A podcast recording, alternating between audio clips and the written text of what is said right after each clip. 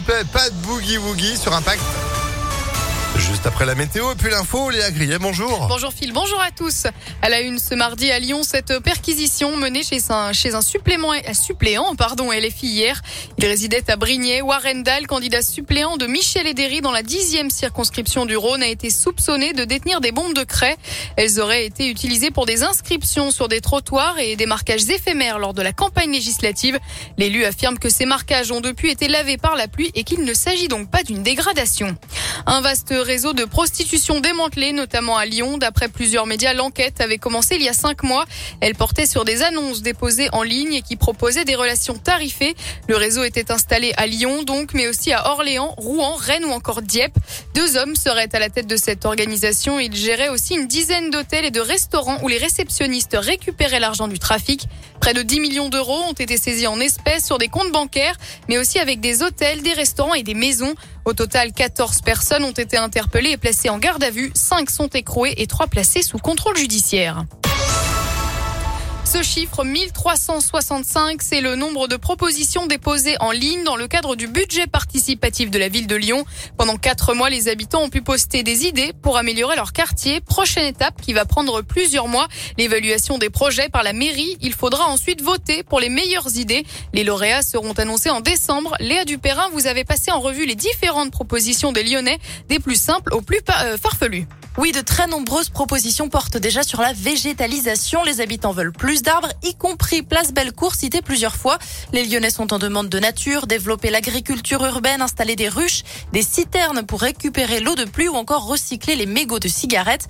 Une volonté d'avoir plus de crèches, d'aires de jeu également et d'élargir les horaires de certains équipements publics.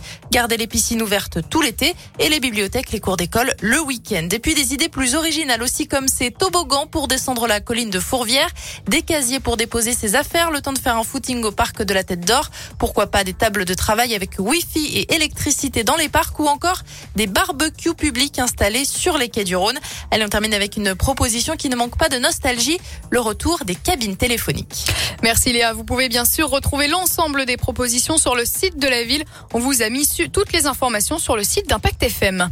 La métropole et la ville de Lyon, justement, qui vont demander une nouvelle fois votre avis, cette fois-ci sur les futurs travaux du parc Blandan.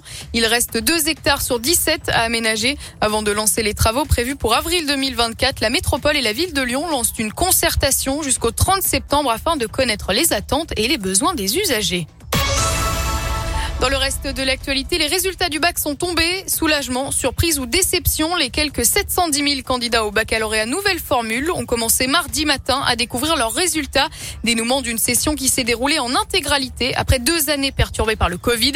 Plus de la moitié, 53,7%, ont présenté le bac général qui se compose désormais d'un tronc commun de matières complété par deux enseignements de spécialité choisis à la carte par les élèves.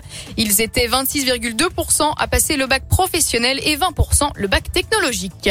On termine avec un mot de sport et du foot. Nouvelle recrue à l'OL, le latéral gauche Ashraf Laziri, signé au club pour 4 ans. Il était à l'essai au cours de l'année dernière et sera donc à l'OL jusqu'en 2026. Eh ben parfait, merci beaucoup Léa. L'info sport, c'est aussi à tout moment sur impactfm.fr. En attendant votre retour, tout à l'heure à midi, juste avant le déjeuner Impact avec euh, Fred Ferraro, qui euh, revisitera avec vous et avec nous les années 90. À tout à l'heure. À tout à l'heure. Et en attendant impactfm.fr pour rester un